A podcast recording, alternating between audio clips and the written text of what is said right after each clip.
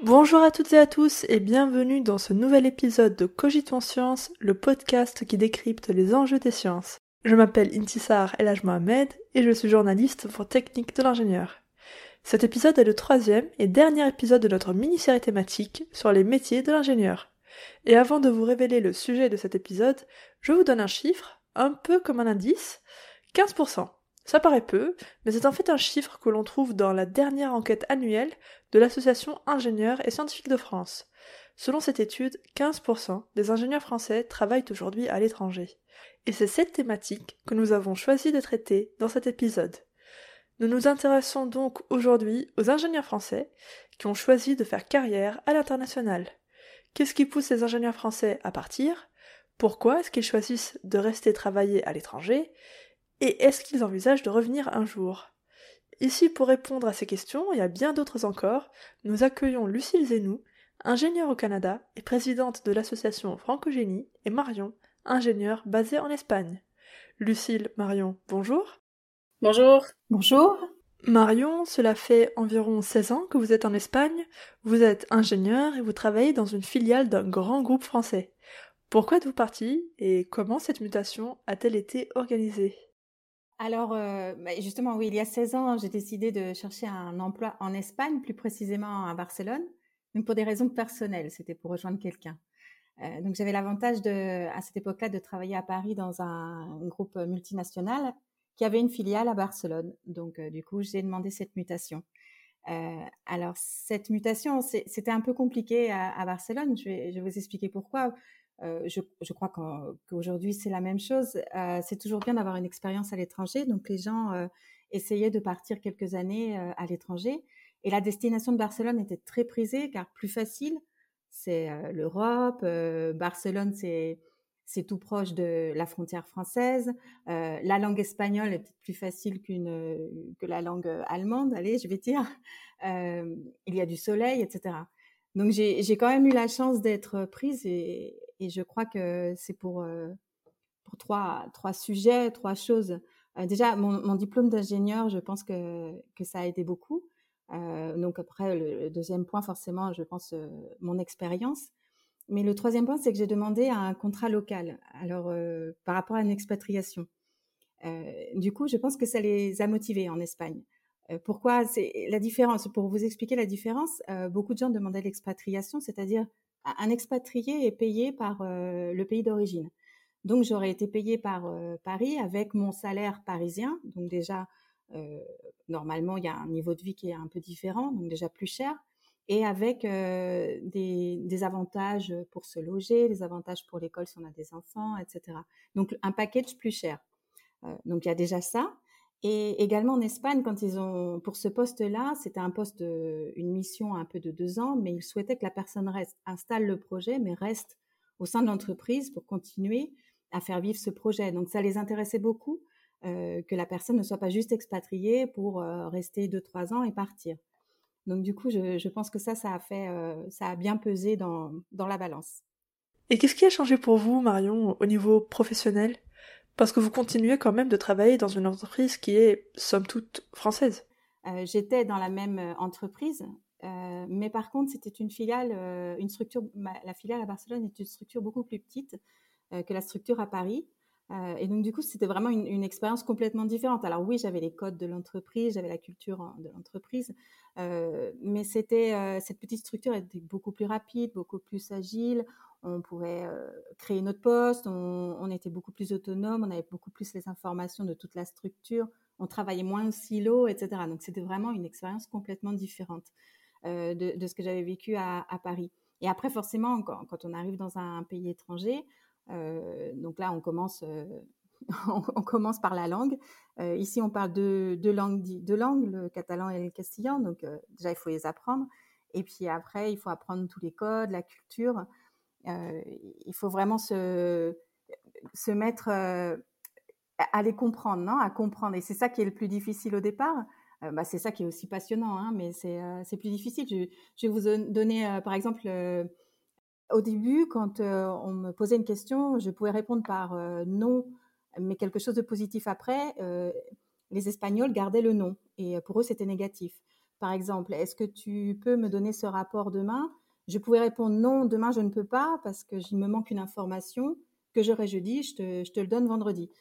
Donc c'était plutôt positif. Oui, c'est vendredi, c'est pas juste demain, mais il gardait euh, l'information du non. Donc j'ai appris à ne pas dire non au début de mes réponses et à m'adapter. Donc c'est assez, euh, c'est quelque chose d'assez rigolo. Au début, ça m'a forcément, on, se trompe, on refait la phrase, on refait la réponse. Et il y a autre chose aussi qu'un autre exemple. Euh, à, toutes les réunions, au début de toutes les réunions, on passe 10 minutes euh, à parler de choses personnelles. Alors au tout début, euh, ça me choquait énormément. Je trouvais que c'était une perte de temps et on s'immisçait dans ma vie privée. Et aujourd'hui, c'est pas que je me suis, j'ai pas, je me suis adaptée et je le fais, c'est que j'en ai besoin. C'est assez drôle. C'est, c'est, je suis, voilà, je suis intégrée dans, ce système-là. J'ai besoin de parler de moi et j'ai besoin qu'on me parle de, que les autres me parlent d'eux-mêmes pour savoir un peu comment ils sont, dans quel état d'émotion. Et du coup, la réunion se passe beaucoup mieux. C'est voilà, c'est des, exemples assez drôles, mais c'est vrai que c'est le, c'est des choses, on s'adapte, c'est très enrichissant. Alors en effet, c'est très intéressant de voir comment la culture du travail change d'un pays à l'autre. C'est assez fascinant. Je me tourne à présent vers vous, Lucie Zenou. Vous travaillez en tant qu'ingénieur euh, biomédical au Canada, au Québec où vous êtes installée depuis 2014 et vous êtes également présidente de l'association Francogénie. Pouvez-vous nous parler un peu des missions de Francogénie? Francogénie, c'est une association qui se veut être un réseau euh, québécois pour les professionnels du génie qui sont issus de l'immigration. Donc rapidement, euh, l'idée c'est vraiment de pouvoir euh, aider les immigrés ingénieurs ou apparentés, dans le sens où en fait, nous, nos membres sont des ingénieurs diplômés des écoles d'ingénieurs ou d'universités offrant des formations scientifiques euh, dans des domaines liés euh, au génie, justement. Et l'objectif, c'est vraiment ça, c'est pouvoir leur, leur expliquer les, les différences entre la France et, et le Québec, en, en, majorité la France, mais en tout cas vraiment leur faire comprendre euh, la réalité euh, du marché euh, de l'emploi ici. Cette association a été créée en 2004 par des ingénieurs français qui ont immigré au Canada et qui ont voulu aider justement les nouveaux arrivants immigrants ingénieurs français. Et donc l'idée, c'est vraiment de leur exposer un peu euh, la réalité du marché du travail ici euh, et de permettre surtout de les aider à construire leur réseau professionnel. Donc c'est quelque chose qui est vraiment différent par rapport à la France, par exemple. Donc vraiment de bâtir son réseau professionnel, car c'est ça qui est vraiment important ici. Et euh, donc l'association, elle est divisée en plusieurs euh, pôles et comités qui vont pouvoir être euh, bien définis en fonction des domaines du génie, comme par exemple on a un pôle en génie manufacturier ou développement durable ou génie civil par exemple.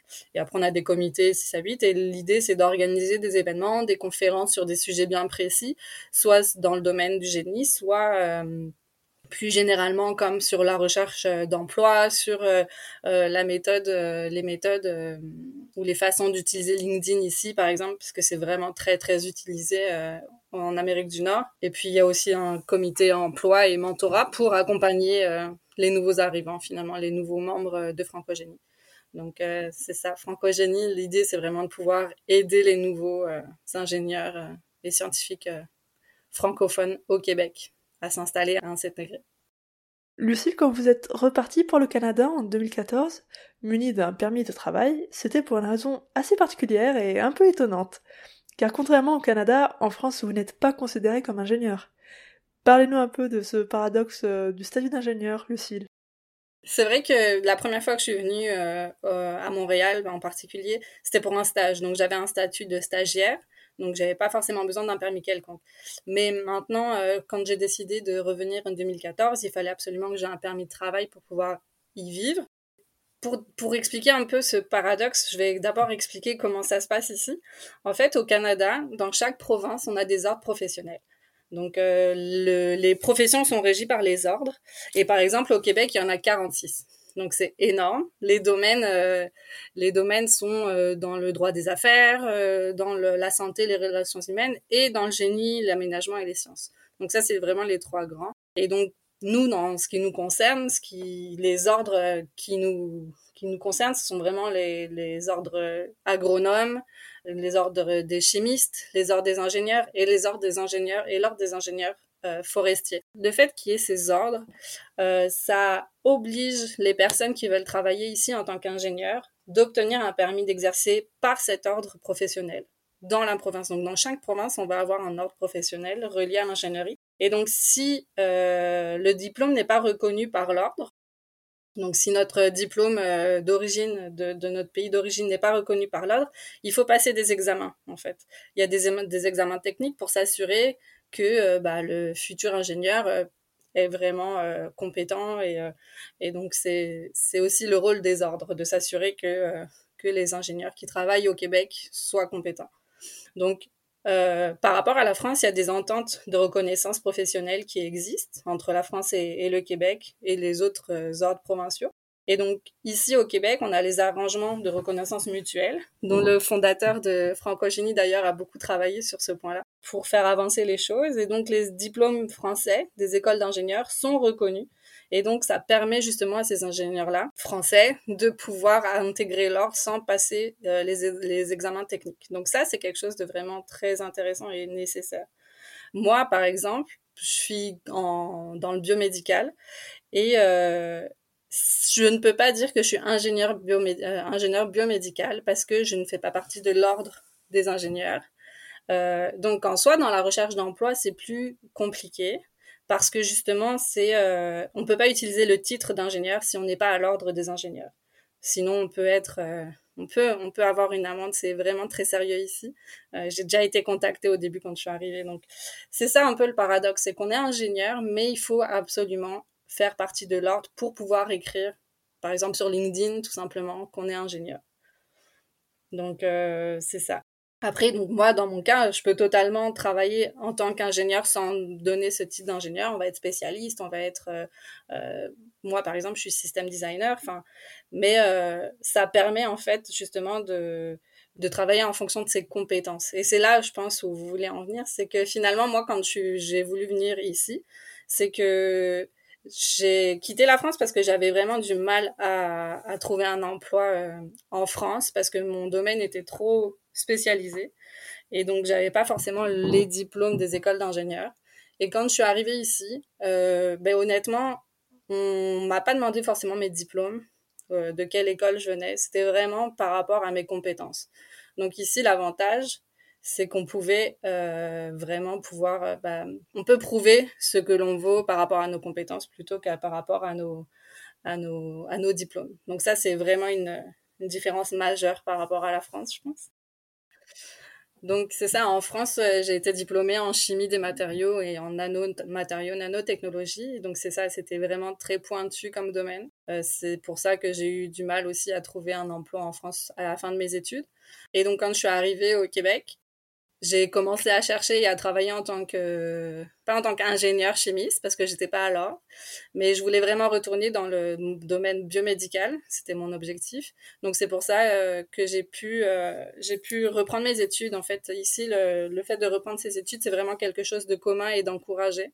Donc j'ai pu reprendre euh, comme un master en génie biomédical. Et c'est pourquoi je travaille maintenant dans le domaine du biomédical et est-ce qu'il y a d'autres raisons pour lesquelles vous êtes restée au, Canada, Lucille?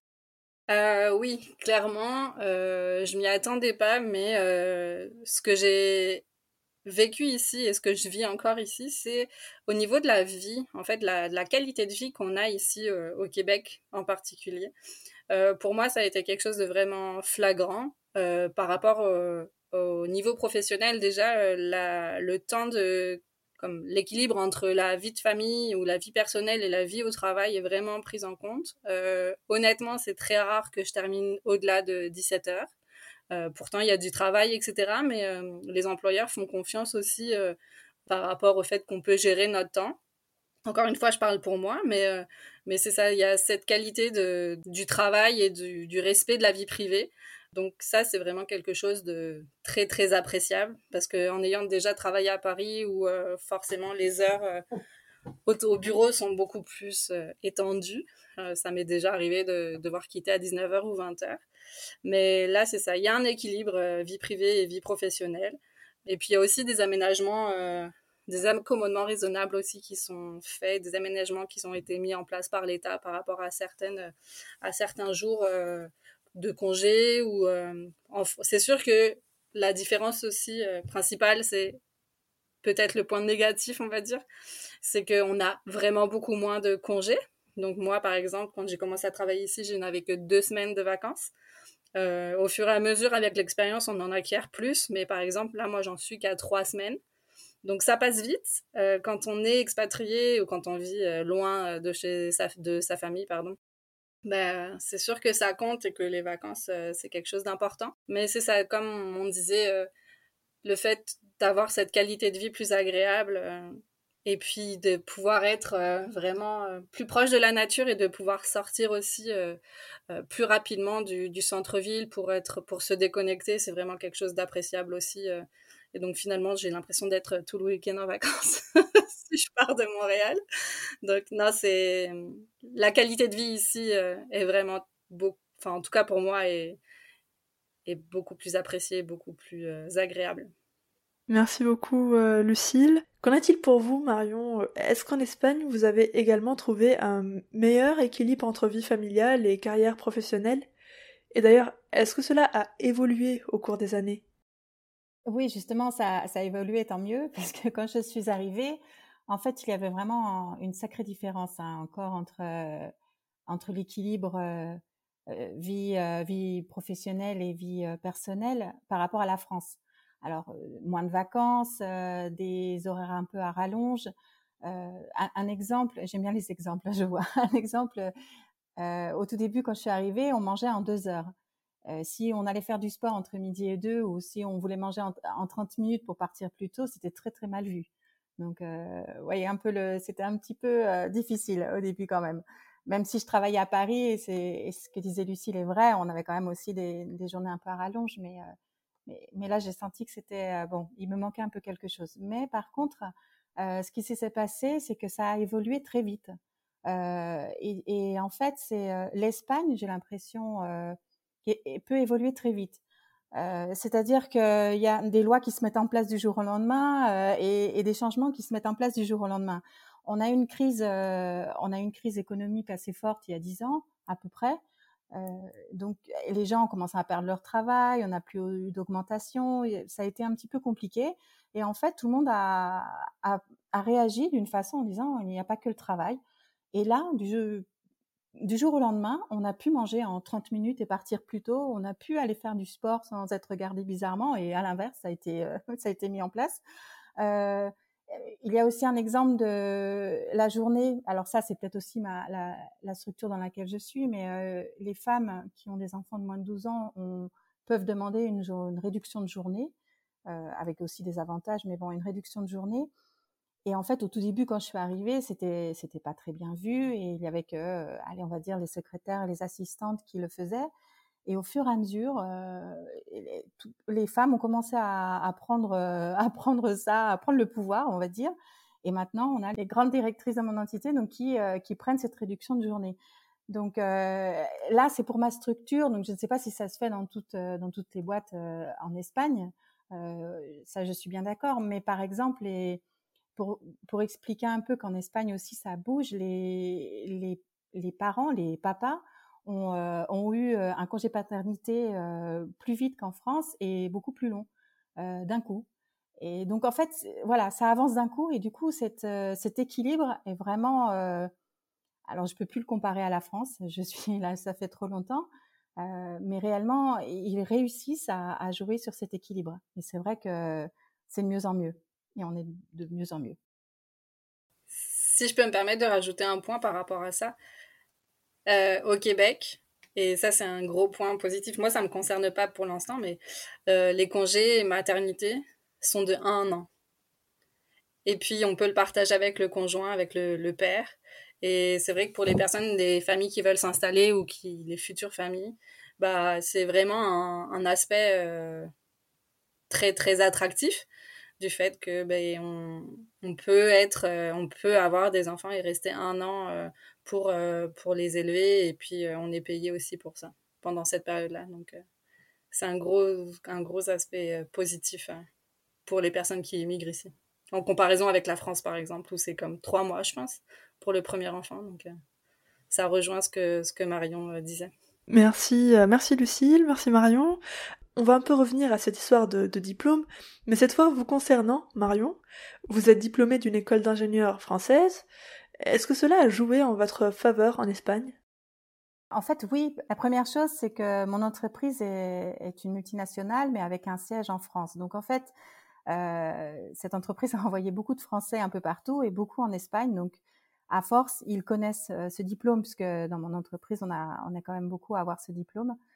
Euh, donc du coup, ça a facilité la chose quand je suis arrivée ici. Ils savaient exactement ce que c'était. Donc, euh, donc oui, je dirais que oui. Et également, il y a, il y a, il y a quelque chose que je peux peut-être ajouter, c'est que on en a parlé déjà avec des, des, collègues d'ici, euh, avec certaines, certaines personnes qui connaissaient la France également. Ces diplômes d'ingénieur ou, ou les diplômes en France sont assez reconnus également, puisque on a l'habitude en France de faire nos études dans d'autres villes. Bon, pas, tout le monde, mais normalement, il y a quand même beaucoup de, beaucoup de, de mouvements. Et en fait, on se retrouve étudiant, donc très jeune, à devoir se débrouiller. Donc, on acquiert une autonomie et je pense aussi que nos écoles nous aident dans, cette autonomie, dans, dans cette débrouillardise. Quand on arrive sur le marché après nos études en France par rapport à un étudiant espagnol, on a déjà quelque chose un petit peu en plus. Et, c'est vrai que tout ça, ça aide, ça aide, c'est vrai.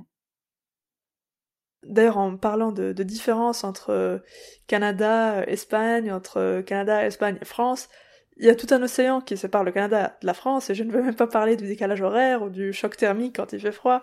je pense que Lucille, vous, vous pourriez nous en dire beaucoup plus. Et c'est pas du tout le cas de l'Espagne, qui reste un pays européen, qui en plus partage des frontières avec la France.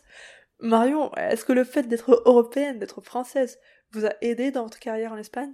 Euh, Alors, euh, oui et non. Euh, comme vous savez, avec les voisins, c'est amour-haine, non? Un petit peu toujours. Donc, je vous explique. Alors, je pense que c'est plus le fait que je sois française qui a pu m'aider, donc le côté positif, le côté français, parce que l'Espagne, en fait, s'est ouverte après la mort de Franco. Ils ont commencé à ouvrir leurs frontières et à regarder à l'extérieur et ils sont très européens. Ils, euh, voient leur chance dans l'Europe et ils voient la France. Alors, je, parle pour, pour la, majorité des gens avec qui je, je, peux parler, mais bon, tout le monde n'est pas forcément comme ça. Hein, mais en, en, grande majorité, donc ils sont quand même assez tournés vers l'Europe et ils voient la France comme une, une grande force de l'Europe. Donc c'est vrai qu'ils ont aussi un petit peu euh, bah, un petit peu ils ont de l'admiration par rapport à notre histoire, par rapport à, tout ce qu'on a pu construire, et que on, est un pays fort. Et, donc, du coup, je pense que oui, ça m'a aidé le fait que je sois française, euh, de venir en Espagne. Voilà, il y a toujours ce côté-là. Mais par contre, voilà, on est trop voisins. Euh, donc, on a une mauvaise réputation en Espagne. Euh, on a la réputation d'être trop imbu de nous-mêmes, trop sûr de nous, donneur de leçons. Et, du coup, c'est tout un, tout un jeu quand on arrive euh, quand on commence à travailler là-bas, on se rend compte de ça parce qu'on nous le dit clairement. Euh, donc déjà, au moins, voilà, on le sait. Euh, donc en fait, quand on veut donner un feedback dans un projet ou quand on veut, on, souhaite donner une idée, on veut changer quelque chose, il faut toujours faire attention, surtout au début. En fait, surtout c'est au début. Après l'intégration et si on est accepté, donc tout va bien, ils ont plus du tout l'image de la de la personne imbue, voilà, dans leur tête. Mais au tout début, il faut faire attention, il faut vraiment euh, faire attention à la façon dont on s'exprime, dont on veut euh, voilà changer euh, un projet, etc. Il faut vraiment être très humble et le faire peu à peu. Donc, donc voilà, ça m'a aidé et il y a le côté, l'autre côté, voilà, c'est oui et non, on va dire. Et quant à vous, Lucille, au Québec, on reste quand même en francophonie. Est-ce que, au niveau de leur insertion professionnelle, les ingénieurs français sont favorisés au Québec? Euh, oui, ben, déjà de par la langue. Clairement, euh, le fait de pouvoir parler français, euh, c'est quelque chose de très, très recherché parce que au Canada, les deux langues officielles sont le français et l'anglais. Donc déjà, en venant au Canada et au Québec en particulier avec cette langue maternelle qui est le français, c'est un gros, gros plus. Après aussi, je sais que dans les écoles et dans les universités, on peut parler anglais. On est comme habitué aussi à, lire des publications, etc. en anglais. Donc ça aussi, c'est un gros euh, point positif parce qu'on on est déjà souvent assez à l'aise en anglais, même si on n'ose pas parler anglais. Donc par rapport à ça, oui. Après, je rejoins ce que disait Marion sur l'image que les Français ont. C'est sûr qu'il y a aussi un gros passif avec, au niveau historique entre la France et le Québec et les Anglais. Donc, on va pas refaire l'histoire du, du, Québec, mais, euh, mais de par l'histoire, il y a aussi un peu euh, des a priori sur les Français qui, historiquement, ont abandonné euh, les Québécois aux mains des Anglais. Donc, par rapport à ça, oui, il y a aussi des a priori ici, une mauvaise image des Français qui arrivent ici. Donc, il y a une bonne intégration dans la mesure où on arrive avec l'esprit ouvert, avec avec l'envie de s'adapter et pas d'imposer les choses. Donc c'est ça, c'est quand même euh, très important euh, de souligner ça. Et euh, au niveau de l'intégration professionnelle, ben, c'est justement ce sur quoi Francogénie veut aider les nouveaux arrivants finalement, à, à, à, faire comprendre les différences. Rien que par rapport au CV, par exemple, c'est vraiment très différent ici par rapport à l'Europe, où on montre pas sa photo, où on donne pas d'informations trop personnelles, etc. Donc c'est tous ces aspects-là au niveau professionnel qu'on veut euh, apporter euh, des conseils et des outils, que Francogénie pardon, veut apporter euh, de l'aide, des conseils et des outils par rapport à ça. Mais en règle générale, l'intégration se fait bien. Mais d'autre part, Lucille, et c'est ce que vous m'aviez expliqué la première fois que nous avons discuté de cet épisode ensemble, pour un salarié ou une salariée, les protections que garantit un CDI en France sont absentes au Canada. Qu'est-ce que cela signifie concrètement?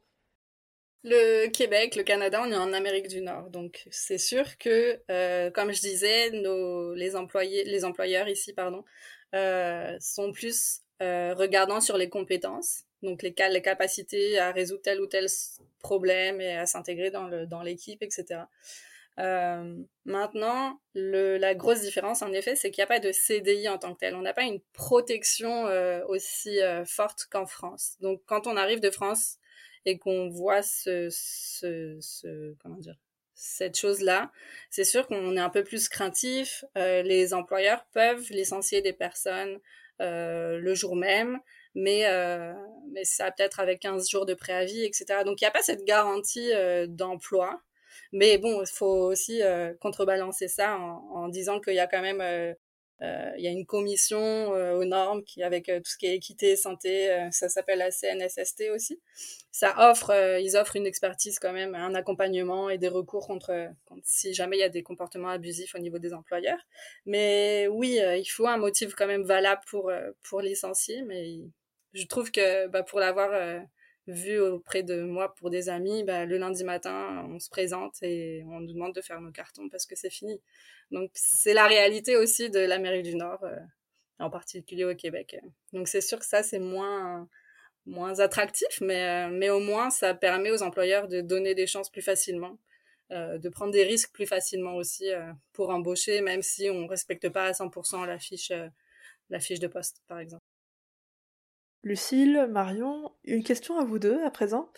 Quels conseils pourriez-vous donner aux ingénieurs qui nous écoutent aujourd'hui et qui aimeraient partir travailler à l'étranger? Peut-être bien au Canada ou en Espagne d'ailleurs. Je pense que ce qui est très très important euh, quand on arrive dans n'importe quel pays que ce soit où on veut euh, travailler et vivre, euh, il faut arriver avec un esprit ouvert.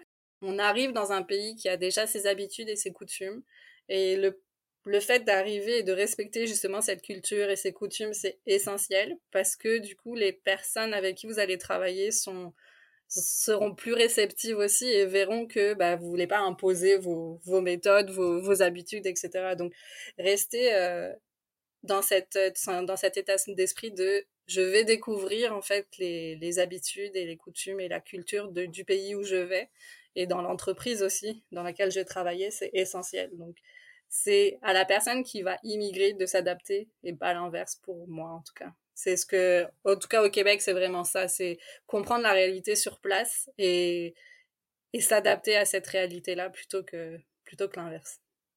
Merci Lucille. Et Marion, qu'en est-il pour vous? Ah, Je suis complètement d'accord avec, euh, avec Lucille. C'est exactement ça, l'esprit ouvert, écouter, de l'humilité et de la patience parce que en fait, il faut faire des efforts, oui, parce que parfois au travail, c'est ça, au début, c'est, c'est, 10 minutes de personnel, on a l'impression que c'est une perte de temps. des fois, on a des attitudes ou des façons de travailler qu'on ne comprend pas et, on s'énerve, on a envie de les changer et, on n'essaye pas d'avoir justement de comprendre pourquoi c'est comme ça. Et donc il faut, il faut de la, il faut vraiment faire des efforts, avoir cette patience de comprendre, d'essayer de voir les côtés positifs, parce que des fois c'est vrai qu'on peut avoir des, espèces de, personnes qui sont pas forcément très agréables, qui justement ne font pas d'efforts, qui qui sont un peu des murs en face de nous. Mais à force, moi c'est ce qui m'est arrivé, à force de faire des efforts, eux ont fait des efforts. Et en fait, j'ai réussi à m'intégrer, j'ai réussi à m'adapter euh, grâce à eux aussi. Et, grâce à ça, j'ai pas non plus perdu ce côté français qui est, la richesse aussi. Euh, voilà, il faut, il faut euh, faire euh, tout pour comprendre comment ils fonctionnent, leur culture et s'intégrer. Mais on a aussi ce, cette chose qui, qui, est intéressante pour eux. Et en fait, c'est quand on a fait des, quand on a fait beaucoup d'efforts eux, ils font des efforts et ils sont intéressés par ce côté français, surtout pas au début. Ça, j'ai bien compris. Et c'est très important. Et c'est ce que j'essaye de, faire comprendre aux Français qui, arrivent dans, ma filiale aujourd'hui. Euh, que certains viennent, vers moi un peu en pleurant, en disant ils n'ont pas fait d'efforts, ils, ont, ils font ci, ils font ça. Euh, j'essaye de leur dire ça, de la patience. C'est tellement, tellement enrichissant que ça vaut le coup. Quant à vous, euh, Lucille, euh, Marion, est-ce que vous voyez retourner un jour en France pour y travailler? Pour ma part, c'est pas dans mes plans tout de suite, en tout cas, honnêtement. Euh, comme je disais, la qualité de vie ici est, vraiment, enfin moi, j'aime vraiment beaucoup ça. Et puis peut-être dans un futur, bah peut-être que je vais agrandir ma famille, etc. Donc l'aspect aussi des avantages qu'il y a par rapport à la maternité c'est des choses qui sont qui pèsent vraiment lourd dans la balance. Euh, de mon côté, la seule chose qui pourrait me faire rentrer en France, honnêtement, ce serait ma famille, être auprès de ma famille, surtout dans les circonstances actuelles. C'est vraiment une préoccupation quand on est loin. Donc, euh, professionnellement parlant, il faudrait vraiment que le poste soit, mais comme inimaginable, comme quelque chose euh, auquel j'aurais même pas pu rêver pour rentrer parce que je perdrais vraiment beaucoup de choses, je pense, en rentrant en France. Alors, comme Lucille, c'est pas dans mes plans. euh, et, c'est vrai que j'aurais, du mal à quitter euh, cette qualité de vie parce que je n'ai pas forcément parlé de la qualité de vie, euh, du lieu. Barcelone et, la région de Barcelone, c'est, vraiment très très agréable et, culturellement les gens sont très dehors, on, se mélange entre générations, etc. Donc personnellement, c'est je me sens vraiment bien. Euh, après, professionnellement, j'ai fait mon, trou et, euh, et j'aurais du mal à me réadapter en France. Euh, c'est assez drôle, on en parlait quand, on, a commencé à, parler de ce sujet ensemble. Cette zone grise qu'on a ici, cette, cette flexibilité-là, j'aurais du mal à la perdre. C'est-à-dire, en France, c'est un peu plus noir-blanc. Euh, quand il y a une date limite, faut la respecter. Ici, euh, bon, le jour d'après, on peut appeler, on peut s'arranger. Il y a, toujours cette espèce de, souffle. c'est un exemple. Je me dis, mais j'aurais vraiment du mal à, retravailler en France. Mais bon, je me suis adaptée ici. Je me, ré, réadapterais si c'était faisable. Et j'ai aussi un gros avantage. Euh, Lucille, tu en parlais. Je suis à, une heure de la frontière et je suis à, à 3-4 heures de ma famille. Donc vraiment, j'ai ah, en voiture. Donc vraiment, euh, cette liberté, je l'ai. Donc, euh, voilà, pour l'instant, c'est pas dans les plans. Et enfin, la toute dernière question, commune à tous nos épisodes, je, pense que nos auditeurs et, auditrices l'ont peut-être remarqué, et que j'adresse encore une fois à vous deux, Lucille, Marion. Est-ce qu'il y a des ressources que vous conseillez à nos auditeurs et auditrices?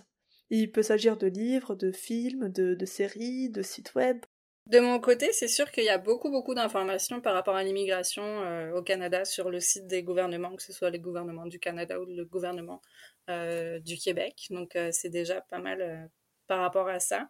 Il y a toujours des sites internet ou d'immigrés, par exemple, immigré.com, où on aura un, un, aspect ou des, des, des, conseils ou PVTistes aussi. Ça a pas mal il y a pas mal de renseignements.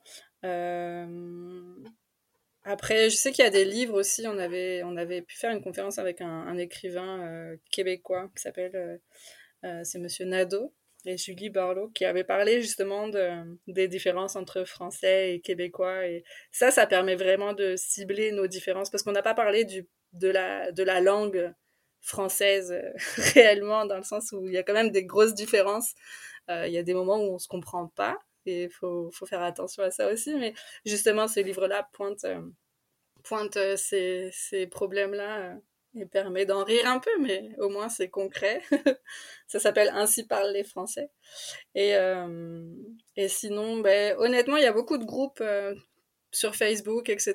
Il y a beaucoup de choses euh, qui sont euh, qui sont disponibles. Mais évidemment, si jamais euh, vos auditeurs, auditrices ont des, euh, ont des questions francogénie, on, on a aussi un, un, mail contact où on, on sera ravis de leur répondre s'ils ont besoin sur notre site francogénie. Merci, merci beaucoup Lucille.